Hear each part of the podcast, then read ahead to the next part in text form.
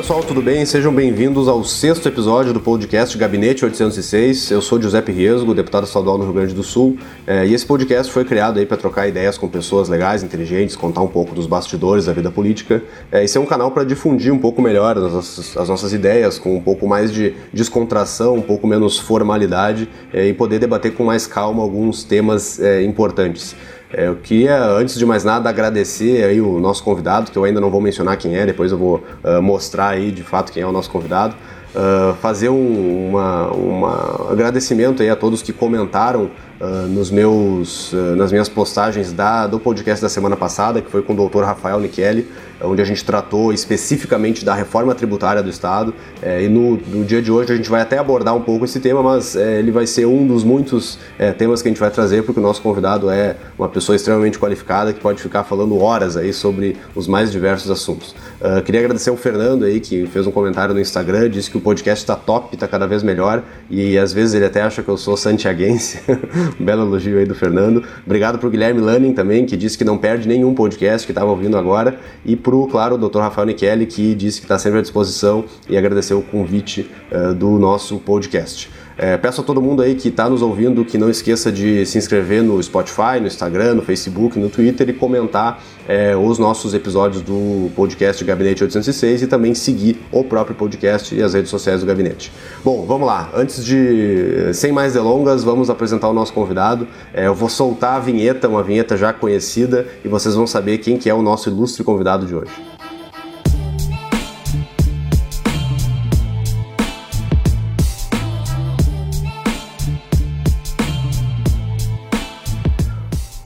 Vocês viram, esse é o nosso convidado, Matheus Bandeira. É, o Matheus Bandeira, um cara que tem um currículo extremamente grande. Eu não vou, não vou ler todo o currículo aqui, vou trazer só os pontos mais importantes. Foi presidente do Banrisul, foi secretário de planejamento do governo IEDA, é, trabalhou na iniciativa privada fortemente. Aí eu, eu gosto de trazer sempre o exemplo da Falcone, que é uma das maiores consultorias aí do Brasil, quem sabe do mundo. É, e fico muito feliz que ele tenha aceitado meu convite. Também foi uh, candidato a governador pelo uh, Partido Novo em 2018 é, e agora se disponibilizou a conversar conosco nesse podcast. Matheus, obrigado pelo convite, obrigado por estar aí conosco. É, e se esqueceu alguma coisa na tua apresentação, pode mencionar agora.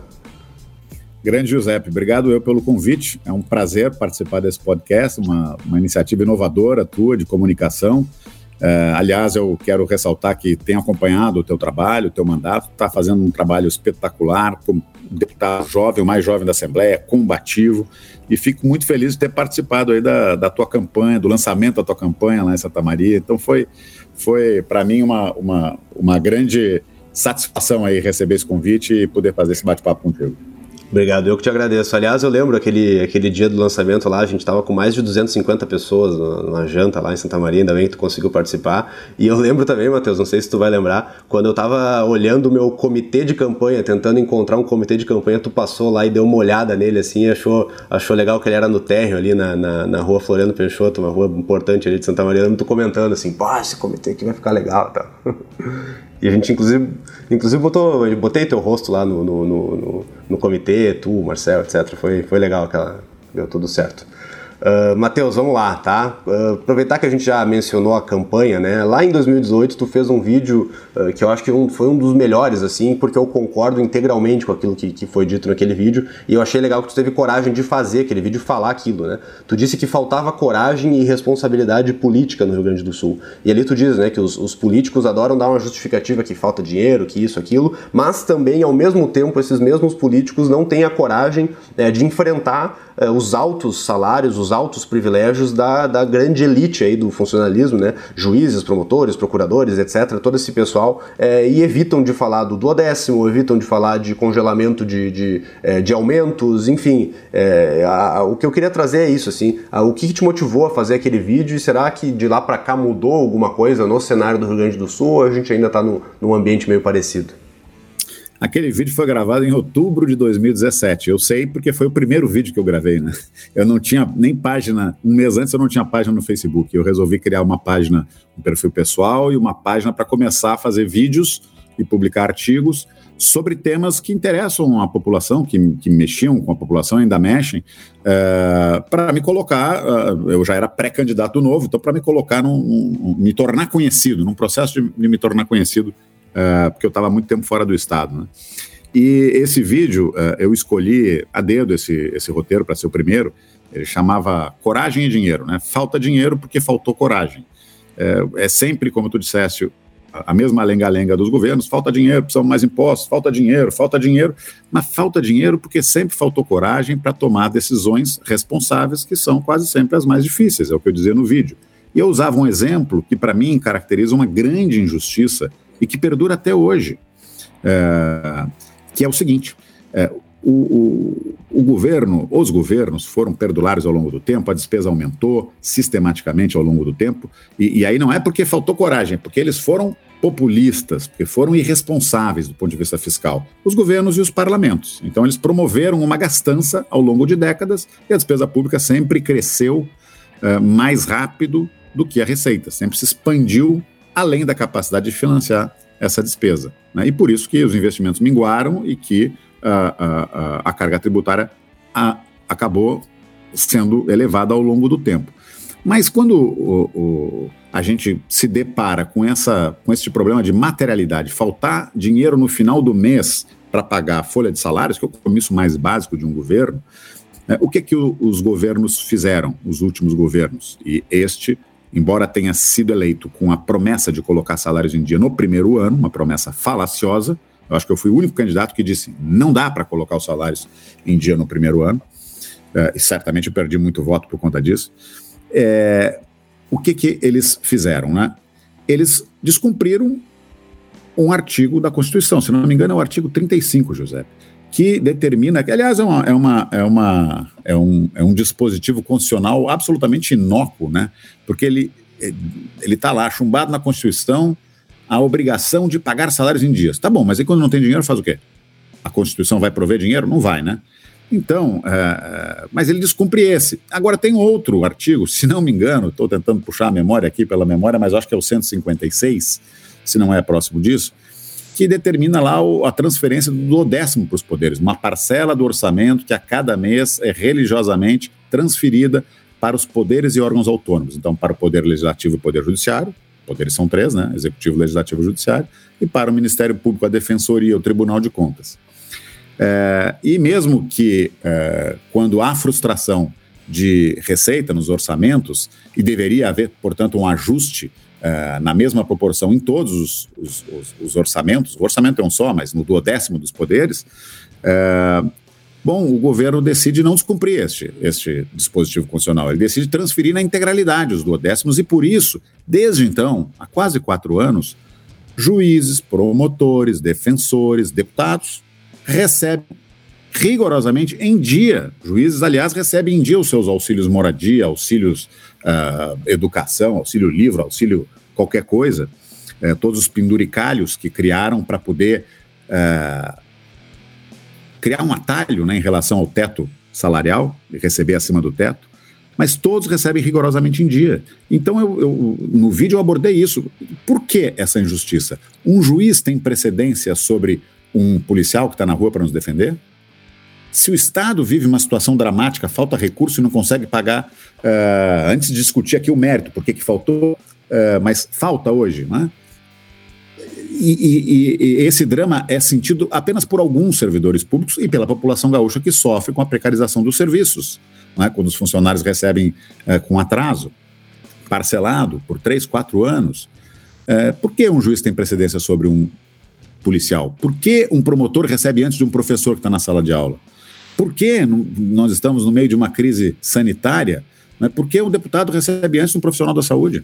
Até hoje porque falta coragem para tomar uma decisão como essa, de falta recurso, eu não vou repassar o duodécimo. Se eu tenho que descumprir o artigo 35, eu vou descumprir também o 156. Mas aí, obviamente, que o governante uh, tem que ter coragem, ousadia, e não pode ter rabo preso para poder fazer uma coisa dessas. Ah, o judiciário vai pedir a intervenção no Estado, que peça a intervenção, que peça, e vai escancarar para a sociedade que ele está tomando dinheiro que ele está definindo que ele é prioritário em relação aos demais servidores públicos que prestam serviços essenciais à população. Eu duvido que a sociedade não fosse apoiar uma medida como essa, apoiar majoritariamente, maciçamente. Então, esse vídeo foi emblemático, foi o primeiro dos meus vídeos, e ele foi publicado em conjunto com um artigo que o jornal O Globo publicou naquela época, né? Hoje em dia nunca publicaria um artigo meu, mas publicou naquela época com um artigo de mesmo título. Uh, e, e, e o, assim, o drama todo é, é perceber que passados quatro anos nós estamos na mesma situação. Deixa eu te contar um caso aí que eu, que eu ouvi esses tempos, aproveitar que tu mencionou essa pressão. É, lá em 2016 teve a votação da PEC do duodécimo, né, que, que alteraria essa, essa lógica e faria com que os outros poderes também compartilhassem da crise. E eu falo outros poderes, Matheus, porque apesar de legalmente o Ministério Público, Defensoria, etc., não serem poderes, eles se portam como se fossem, né, e atuam como se fossem. É, e, é, na verdade, é órgãos acessórios, enfim. É, e aí, eu, conversando com um deputado esses dias, ele, ele, não vou dizer o nome do deputado por óbvio, ele disse que durante a votação da PEC do duodécimo, tinha juízes dentro do plenário, dentro do plenário, forçando os deputados a votarem contra a PEC do duodécimo. Então tu imagina o nível de, de interferência que aconteceu naquele dia lá. E segundo também uma, uma, um estudo nosso aqui da bancada do Novo, se tivesse sido aprovada a PEC do duodécimo naquela época, o Poder Executivo teria deixado de repassar 4,8 bilhões de reais para outros poderes. Claro que não reduz despesa, mas ajuda a equalizar as contas. Né? Isso infelizmente não foi aprovado e infelizmente o governador não, não quis enviar a PEC do duodécimo agora para não se indispor com os outros poderes. Uh, mas enfim, Matheus, eu queria ver contigo assim, o que, que tu diria nesse momento, tá? 2020, o que, que vamos fazer? Uh, qual que seria o melhor caminho para o Rio Grande do Sul? Porque o, o governador agora veio com essa essa proposta de reforma tributária, uh, que na realidade é, é uma desculpa para ele não ter que se indispor e dizer que precisa manter o aumento de impostos temporário. Ele já admitiu ontem, mas ele não quer se indispor, né? Porque ele prometeu na campanha que não ia fazer e tal, e agora ele está mandando a proposta de reforma tributária. O que, que dá para fazer antes de aumentar impostos? Quais são as possibilidades que a gente tem aí de redução de despesas que tu acredita? Olha, eu, eu gosto muito de manter a coerência e continuo defendendo, ainda que o cenário tenha mudado um pouco e tenha a situação tenha se agravado por conta, inclusive, das respostas que os governos, em especial o governo do Rio Grande do Sul, deu à pandemia de coronavírus, à crise sanitária, né? É o fechamento da economia, a quarentena de pessoas saudáveis, tudo isso vai trazer consequências muito sérias uh, para a atividade econômica, uh, muita empresa que fechou, uh, muita gente que perdeu emprego. Tem noticiado aí que a gente tem mais eh, beneficiários do auxílio emergencial da União, 2,6 milhões de gaúchos, quase 25% da população, do que trabalhadores formais com carteira assinada, 2,4 milhões. Isso é um absurdo, mas mostra o tamanho do impacto destas medidas, respostas do governo. Por incrível que pareça, o auxílio da União uh, e a crise, de uma forma geral, vai se mostrar um bom negócio para as finanças gaúchas, José. Eu estava olhando ontem, acompanhando, acompanho a, a arrecadação diária do ICMS, e até ontem, a arrecadação do CMS estava 9,4% acima da arrecadação do mesmo mês do ano passado. 9,4. Até ontem era 2 bi 322 milhões contra 2 bi 122 milhões em valores nominais, 9,4% superior. No mês passado já foi superior. E o governo vem recebendo a cada mês uma parcela de 550 milhões de auxílio da União. Então, sim, tanto que ele, ele reduziu o atraso dos salários já, né? Mesmo com a pandemia, ele conseguiu reduzir o, o dinheiro da União, que é dinheiro nosso, né? Os contribuintes também, todos os brasileiros, mas nosso também. Então, é, é, o, o cenário talvez seja um pouco menos pior, mas eu continuo defendendo as mesmas coisas que defendi durante é, 2018. É, e, é basicamente o seguinte: é, o diagnóstico, não tem disputa no diagnóstico. Tu acabou de, de resumir o diagnóstico. A gente vem durante, é, assistindo durante três, quatro décadas, governos perdulários que aumentam o gasto de maneira assim é, é, ilimitada e sempre chamam a população a pagar essa conta. Acontece que mais recentemente, nos últimos anos, uh, os efeitos disso estão se mostrando nefastos para a economia e para os gaúchos, porque as empresas perdem competitividade, fecham suas unidades aqui, vão para o estado vizinho, Santa Catarina, ou Paraná, ou para outros estados, vão embora.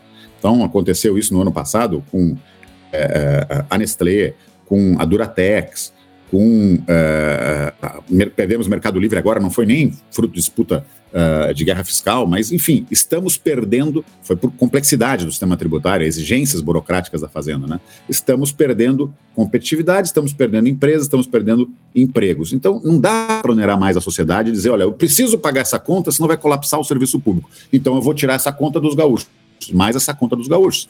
É, é, é eu não me surpreende que ele encaminhe a solução por esse lado, porque foi o que ele fez quando era prefeito. Mas vamos, vamos lembrar que a experiência do governador é de ter sido prefeito e vereador, mais, mais nada. É, assim como o Marquesan fez aqui na cidade. Então as pessoas já estão sendo penalizadas, perdendo renda, e estão sendo obrigadas a pagar mais impostos, mais IPTU na sua cidade, aqui em Pelotas, em outras cidades, mais IPVA agora, não é? Ele quer propor aí o aumento do IPVA de 3 para 3,5%, reduzir a, a, a, o espectro de isenção do IPVA, enfim. O que, que eu defendi em 2018 continuo defendendo? O ajuste tem que ser feito de outra forma, pelo lado da despesa. É claro que, é, por mais que a gente pense numa solução de choque, não dá para resolver o problema amanhã. Então, a gente precisa de fôlego. E é por isso que eu sempre defendi a adesão imediata ao regime de recuperação fiscal, ou seja, consolidar o período de seis anos de não pagamento do serviço da dívida, que é uma conta de 3, 3 bi e meio, e ganhar fôlego para isso com as privatizações. Faz quanto tempo que nós estamos discutindo, Giuseppe, as privatizações?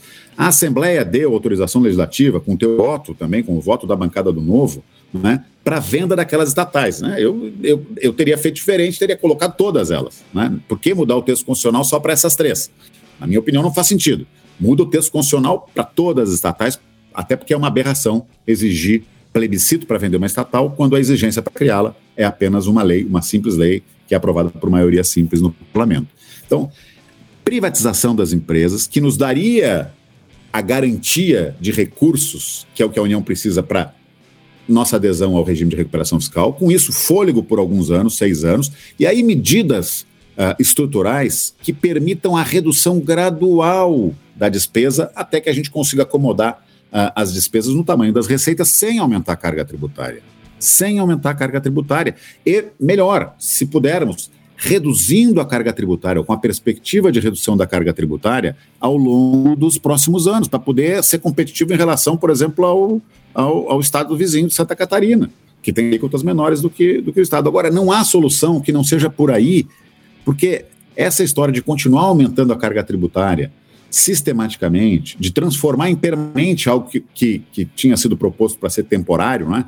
E aí, para confirmar, eu vi que tu mencionaste ontem a frase uh, também emblemática do Milton Friedman: não há nada mais permanente do que uma política temporária de, de, governo, uma política pública temporária. Parafraseando ele, não há nada mais permanente do que um aumento de impostos temporários. Agora, a mudança tem que ser por aí na estrutura da despesa pública, né, no famoso hexágono uh, de Roberto Campos, que coloca como origem de todos esses males uh, que a gente enfrenta até hoje a Constituição de 88, né, que criou muitos direitos, poucos deveres, né, que eh, garantiu irredutibilidade de vencimento para os servidores públicos, direito quase que restrito à greve, é, um regime diferenciado de trabalho, um regime estatutário diferente do regime de trabalho dos trabalhadores, demais trabalhadores brasileiros. Quer dizer, é, cria duas categorias de cidadãos no Brasil: os cidadãos de primeira classe, os servidores públicos, e os de segunda classe. Então agora a gente precisa arrumar 2 bilhões para poder manter o pagamento em dia dos cidadãos de primeira classe e vai sair do bolso dos cidadãos de segunda classe. E, Matheus, aproveitar que tu trouxe essa, essa questão aí de Pelotas, eu não sei muito bem o que, que aconteceu naquela época lá, tu mencionou brevemente numa live que eu vi um dia desses, eh, como é que foi essa, esse aumento? Tem uma, uma questão da taxa do lixo, tem uma questão do IPTU, o, que, que ele fez lá em Pelotas quando ele era prefeito? É importante falar disso, eu acho. Eu conheço esse tema por duas razões. Primeiro, porque durante sete anos eu estava em São Paulo e minha família em Pelotas, morando em Pelotas, né? Porque a, a, família da minha esposa de Pelotas, a minha também eh, decidiu morar lá enquanto eu trabalhava em São Paulo e viajava o Brasil e o mundo. E eh, logo que ele se elegeu, não sei por indicação de quem, ele me ligou. Alguém passou meu telefone e ele disse que acompanhava o meu trabalho como secretário no governo da EDA e queria minha ajuda. Tal. Eu disse: Olha, eu estou morando fora da cidade, não, não tem como ajudar. E a consultoria que eu presidia prestava serviço para vários estados e municípios. Ele insistiu. Aí vários empresários pediram que eu ajudasse e tal. Tá bom, um jovem, vamos lá, vou ajudar. E me propus ajudar uh, pro bono.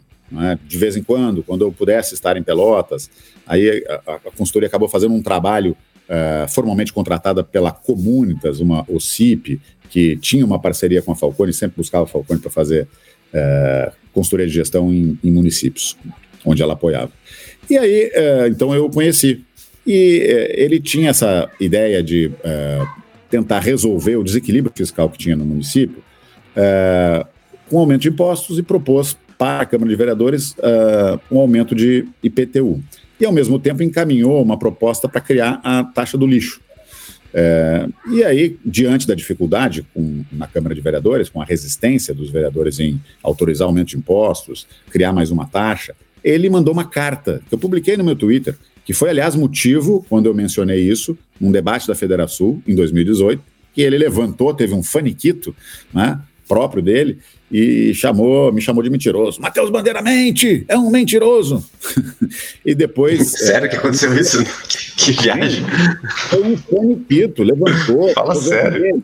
tremia e falava um faniquito. Eu calmamente olhei para Simone Leite, presidia a Federação, e mediava o debate entre os candidatos ao governo. Eu disse para ela: Eu quero meu minuto de resposta. E ela fica tranquila. Eu levantei da minha cadeira, fui até a mesa onde estava minha mochila, tirei, porque eu já sabia que isso poderia acontecer em algum momento. Né? Tirei de lá uma página da Zero Hora, da coluna, da coluna de política da Zero Hora, dessa colunista, aliás, que cobre uh, com, uh, com muita eficiência como assessora de marketing do governo, né, uh, as propostas encaminhadas pelo governo, sem zero senso crítico.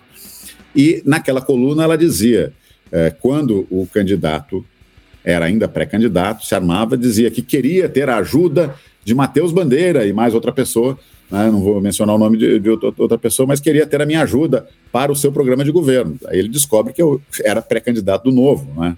Então, é, ele teve esse faniquito, eu tirei e mostrei, olha, tá aqui, há, há pouco tempo atrás você dizia na coluna da Zero Hora que queria minha ajuda.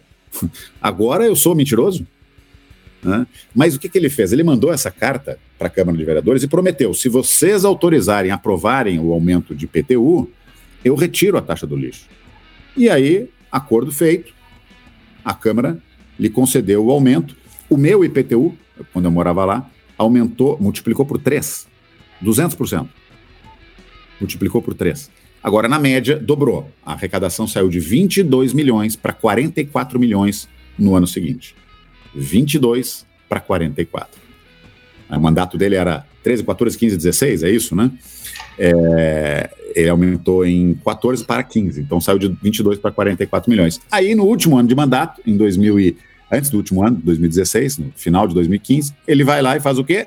Encaminha um projeto de lei para criar a taxa do lixo. A taxa. Tá. Ele não só resolveu o problema, primeiramente, com. Não foi só isso, viu? Foi uma sequência é, de ações, uh, José Pepe, preciso fazer justiça. Aumentar o IPTU, deixar de pagar a conta de energia elétrica da prefeitura. Sabes que o maior devedor de contas de energia da CE, sabe quem é? Não. É a Prefeitura de Pelotas? A Prefeitura de Pelotas. Não acredito. Que absurdo. Um questionamento como deputado para a CE e peça a lista dos maiores devedores. A Prefeitura de Pelotas. Sabe por quê? Porque durante todo o mandato dele ele não pagou a conta de energia.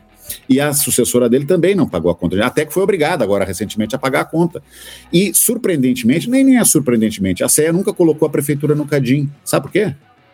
Porque era dirigida por políticos do PSDB no governo Sartori.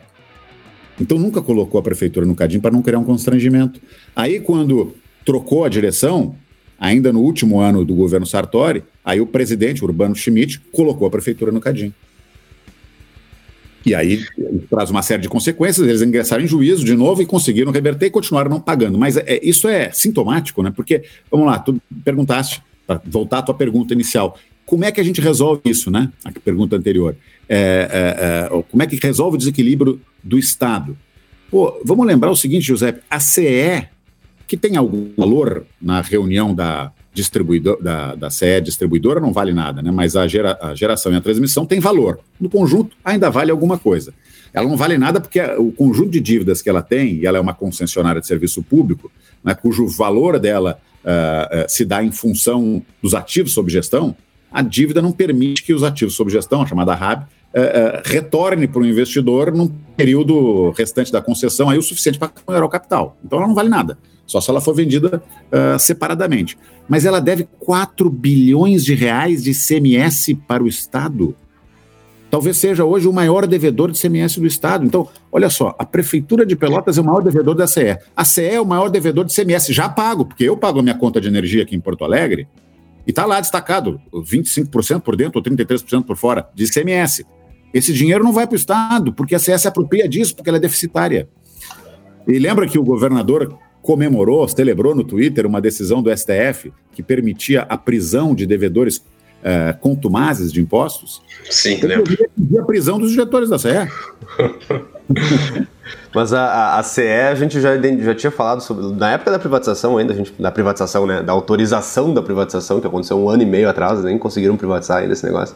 A gente já falava isso, né? Que a, a CE ela, ela já admitiu que ela não consegue. Não, é, olha, olha a, ineficiente, a ineficiência do negócio. Ela não consegue pagar as contas se ela pagar o, o ICMS e por isso ela não paga. Então é, é, é um aumento de, de preço que ela repassa para o consumidor que não, não é nem dela, né? É um valor que deveria entrar e já ir para o caixa do governo do Estado. Então já está admitido isso há muito tempo. Ô, José, com esses 4 bilhões, o Estado colocava a folha de salários em dia. Não precisava pedir 2 bi, é duas vezes o que ele está pedindo de aumento de impostos? Só com o ICMS da CE. Fora o valor da privatização. Aí eu te pergunto: a Assembleia deu autorização legislativa. Por que até agora não foi vendido? Por incompetência ou porque ele não quis? Porque ele quer primeiro resolver viabilizar o governo dele com aumento de impostos, depois ele privatiza e usa isso para fazer uma grande uh, um grande número de projetos de investimento no Estado e sair consagrado como governador, às custas do dinheiro dos pagadores de impostos. É, e também, né, Matheus, o, o, justiça seja feita, né? Teve uma reforma estrutural aí que, que era para economizar 25 bi em 10 anos, mas que foi desidratada pelo próprio governo, né? Ela passou de 25 para 18 e deixou 7 bilhões em 10 anos na mesa aí, e coincidentemente 7 bilhões em 10 anos, né, ou seja, é, a grosso modo 700 milhões por ano é o que ele quer aumentar de PVA. Então se o governo tivesse sido firme aí uh, nas propostas de reforma que trouxe é, e não tivesse desidratado toda a reforma, não precisaria estar jogando a conta para o colo da, daqueles detentores de veículos automotores. E a Assembleia também já deu um prêmio para ele agora recentemente de 1,8 bilhão de reais, né? Sim, o fundão lá da aposentadoria que a gente alertou, alertou, alertou, alertou e nada.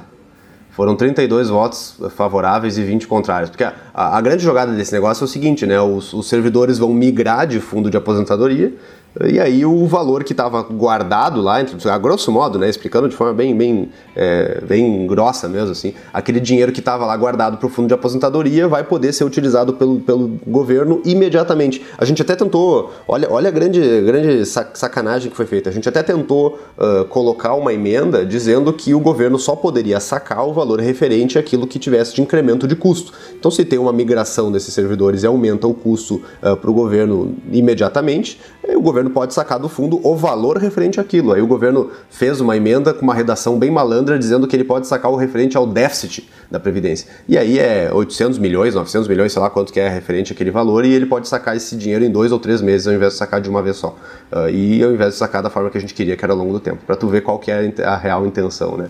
Uh, Matheus, agora acho que a gente pode ir partindo para o encerramento. Eu tenho duas perguntas mais que eu quero te fazer, que eu acho que são importantes. Uh, como tu me disse no início ali, que, que é, não dava para, não tinha problema nenhum de fazer perguntas capciosas, eu vou te fazer algumas depois. Uh, uma última, assim, aproveitar que a gente está nesse momento aí. É, se lá em 2007 e 2008, tá, foi possível deixar as contas no azul, a gente lembra, tu mencionou isso do governo Ieda, por que, que em 2020 não conseguem? Né? Por, por, quê? Qual que é o grande motivo, assim? Uh, o que, que o Estado uh, mudou de lá para cá? O que, que aconteceu de lá para cá que, que torna tão impossível, assim, o governador não querer, uh, não conseguir fazer essas despesas, ou pelo menos dizer que não consegue fazer essas reduções de despesas? Não é impossível. Ele pode fazer e ganhar fôlego para fazer isso depende dele ter velocidade, capacidade de privatizar os ativos para os quais ele já tem autorização. Se ele fizesse isso, ele teria recurso mais do que suficiente para terminar o governo, colocar as contas em dia, promover as reformas. Num ambiente de normalidade é mais fácil promover reforma, é? que tire uh, ou privilégios. Né? E aí, uh, esta redução da despesa se dê ao longo do tempo, mas com a redução da carga tributária, ou a volta para o patamar original, a gente pode resgatar um pouquinho de competitividade na economia e tentar atrair uh, investimentos mais uma vez. Então, é possível fazer. Agora, é mais difícil fazer? É mais difícil porque ao longo desse tempo, 15 anos depois, o comprometimento da receita corrente líquida com despesas que são mais difícil, de mais difícil redução imediata, que é salário de ativos e salário de inativo, aumentou. Né? Aumentou o salário médio das pessoas, em termos reais, né, de todas as categorias, porque tiveram reajustes inconsequentes, principalmente durante o, o, o, governo Tarso, mas pagos inclusive durante o governo o governo Sartori, é, é, vantagens, é, as vantagens temporais que, que existiam nos, no, na maioria dos estatutos da, das carreiras né, continuaram vigindo, então tem um crescimento vegetativo, mesmo que não haja concessão de novos reajustes, e uma com uma velocidade muito grande a migração de servidores ativos para inatividade, porque muita gente que está trabalhando hoje ainda, José, é, ingressou no serviço público antes das, das, diversas reformas que nós tivemos aí nos regimes de previdência. Então, alguns terão agora um pedágio a pagar por conta dessa reforma que a União fez, que o governo federal encaminhou, aprovou no Congresso Nacional, mas a grande maioria ainda se beneficia de aposentadorias muito precoces.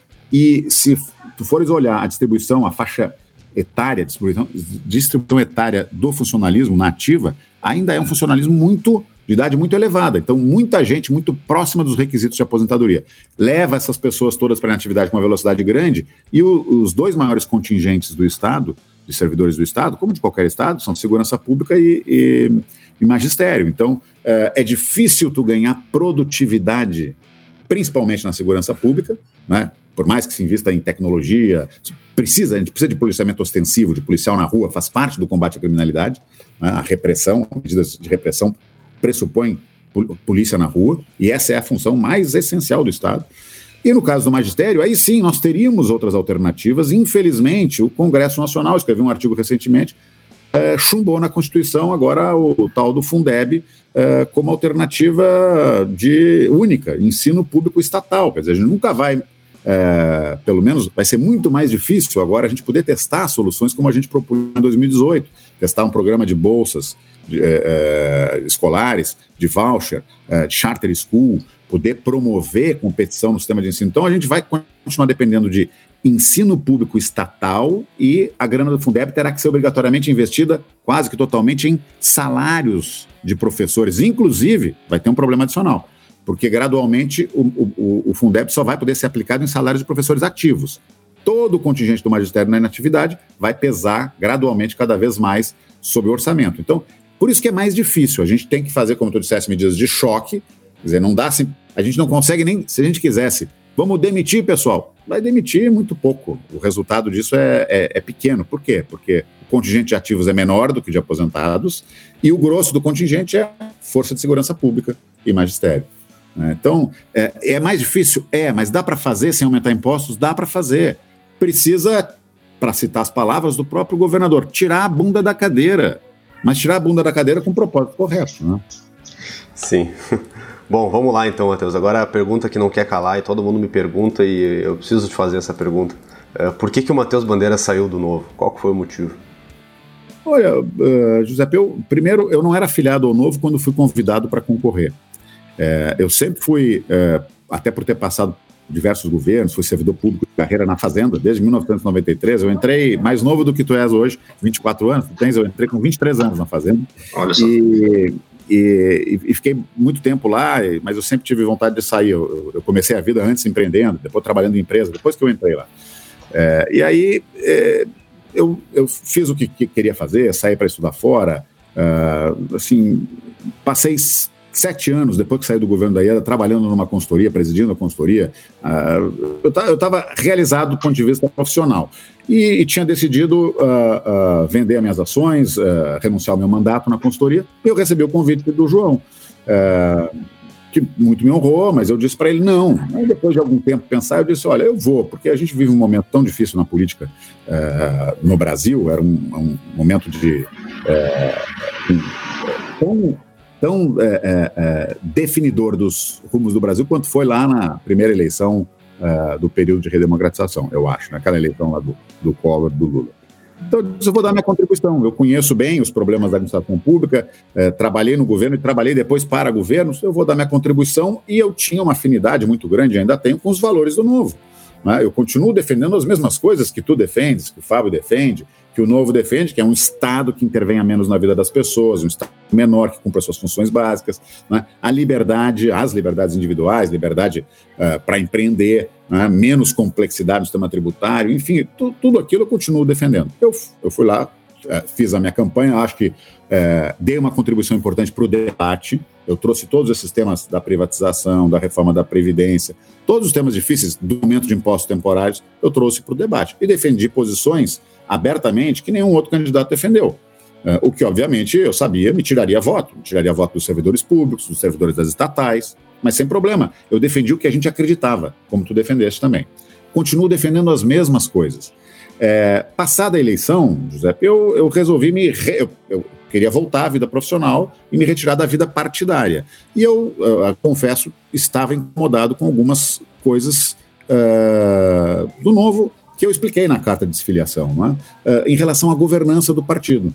Uh, nada em relação aos princípios, nada em relação aos valores. Tenho vários amigos no Novo ainda. Não tem, não tem nenhum, não, não existe nenhuma, nenhum rompimento aqui do ponto de vista de princípios. Tá? Mas eu decidi, o, o para mim, o ponto que pesou mais, é, eu falei isso em uma única vez, numa única entrevista, foi o seguinte: quando é, eu aceitei ser pré-candidato aqui ainda, o Novo tinha um único diretório em Porto Alegre e tinha, sei lá, acho que 500 filiados.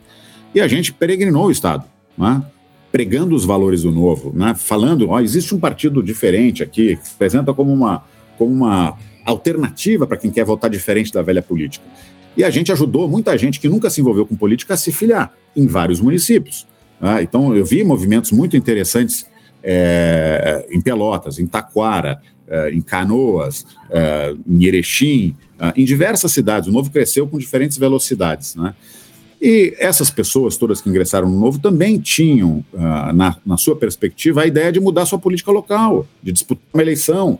E o Novo, com os seus cuidados de não podemos crescer mais do que a nossa capacidade, perder o controle, pode acontecer é, de colocar pessoas sem que não tenham o devido alinhamento. Bom, aí é, eu inclusive procurei naquela época o, o, o, então CEO do partido, que era o Fred, disse: Fred, é, vocês vão decidir o que vocês quiserem, mas eu vou dar uma sugestão: conversem com os ex-candidatos que não foram eleitos a deputado estadual, deputado federal, nos estados, eu conheço os do Rio Grande do Sul, mas conversem, porque essas pessoas colocaram o seu tempo, a sua energia, o seu dinheiro e a sua vontade de mudar a política, de trazer os valores do novo, e pelo menos precisam ser ouvidas, porque elas, nas suas cidades, elas também promoveram uma mobilização, trouxeram gente para discutir política tal, e tem cidades que se desenvolveram mais, então não dá para estabelecer um corte linear. Cidade acima de 300 mil habitantes tem candidato, abaixo não tem. Isso vai frustrar muita gente, o novo vai perder uma oportunidade muito grande. Só apenas escutem as pessoas, porque vão se sentir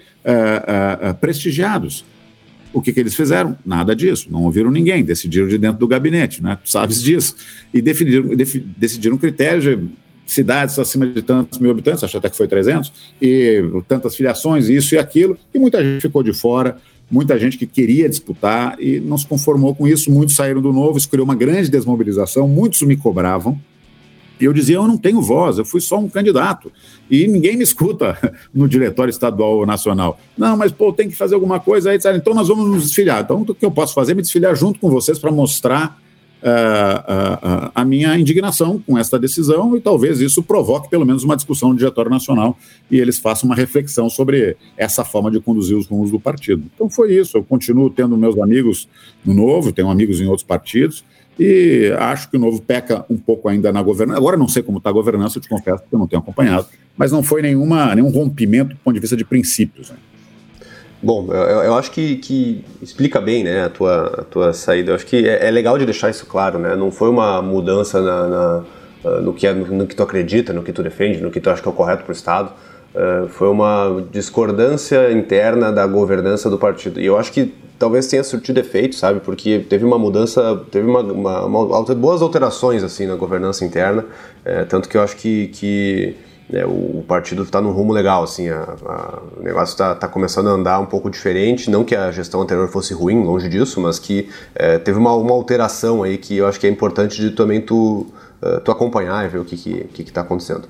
Uh, Matheus, indo para o final, tá? Partindo para o encerramento aqui, é, uma, uma, uma pergunta final. Uh, existe alguma chance da gente ter Matheus Bandeira de novo como uma alternativa de voto, quem sabe em 22, quem sabe em 24, para o que quer que seja, ou tu vai voltar para a iniciativa privada e, e ficar é, longe da, da, dos holofotes da vida pública? Ah, eu, eu, voltar eu já voltei, né? Eu estou atuando em conselhos de administração, em, três conselhos, é, vinha fazendo uma consultoria, inclusive, pra, para as privatizações, e que foi interrompido, obviamente, por conta da, da, da crise. Isso me prejudicou, tinha reservado quase metade do meu tempo para isso. E estou muito feliz, sabe, assim, de ter dado a minha contribuição lá em 2018, ter colocado a minha cara para bater, ter feito esse esforço junto com vocês.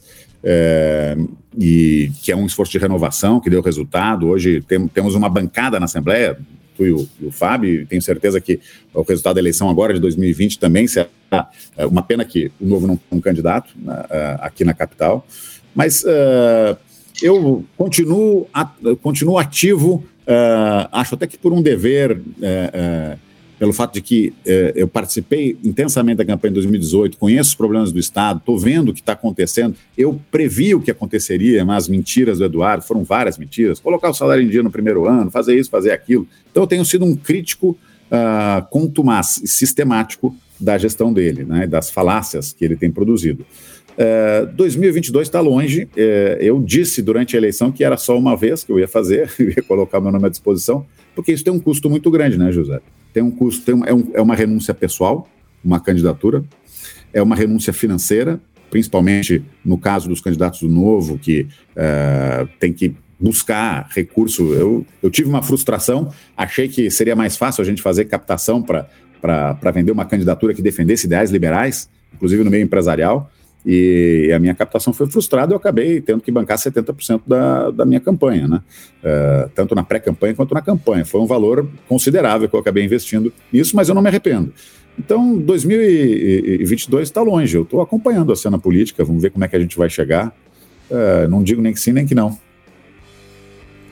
Bom, então tá bom. É, acho que foi uma boa resposta. Fiquei, fiquei, fiquei feliz de ver que tu não descarta 100%. É, é, acho que para mim seria seria muito bom te ver de novo aí como, como um candidato, uma alternativa de voto, porque sinceramente foi a acho que foi uma das poucas vezes que deu para votar com tranquilidade assim para governador e assim como os outros, né? Eu, eu, eu, lembro que a primeira vez que eu votei com, uh, claro que eu, eu, votei poucas vezes, né? Ainda sou jovem, mas muitos amigos meus que são mais velhos aí falaram, a primeira vez que votaram com convicção é, foi para deputado estadual em 2014, que eles votaram no Marcel Van Hatten para deputado estadual. É, e aí o Marcel na época era do PP, aí ele veio pro Novo e, e isso seguiu. Em 2018 foi uma, uma eleição, no primeiro turno, assim, deu para votar em gente que, que, que acreditava, que confiava, que conhecia, que sabia o que, que pensavam mesmo no Estado e eu acho que o, o, debate público perde um pouco caso tu esteja de fora dele, mas é, é bom que tu mantenha, se mantenha participando. Obrigado, é, um elogio. Obrigado, Matheus. Bom, acho que uh, já estamos aqui com 45 minutos de gravação, acho que já, já foi o suficiente, não quero passar muito mais do que isso. O Matheus também tem seus compromissos, eu também tenho. É, a gente está gravando uh, no próprio dia 27 de agosto, que é o dia que vai ser lançado o podcast. É, eu só tenho a te agradecer, Matheus, obrigado. Se tu quiser dar uma palavra final aí, depois a gente parte para o encerramento. Eu agradeço a oportunidade, segue na luta, eu espero que. Uh, o teu trabalho aí combativo na Assembleia possa se multiplicar, possa criar constrangimento para aqueles que não vêm a público uh, uh, para fazer as críticas necessárias, para fiscalizar o governo e para defender o que é certo. Né? Então, uh, segue na luta aí que está fazendo um excelente mandato. Show de bola. Então é isso aí. Esse foi Matheus Bandeira. É, muito obrigado, Matheus, pela tua disponibilidade. Agradeço a todos aqueles que nos ouviram e que continuam nos ouvindo. Peço que comentem lá na foto que eu vou publicar com, com, com o Matheus. É, peço para se inscreverem aí no, no, no canal do, é, do Spotify, acompanhar as redes sociais e comentem a foto do feed que eu estou junto com o Matheus para a gente poder comentar aí uh, e trazer aqui uh, no próximo podcast que vai ser lançado daqui a 15 dias. Muito obrigado, um abraço a todos e até a próxima. Bye.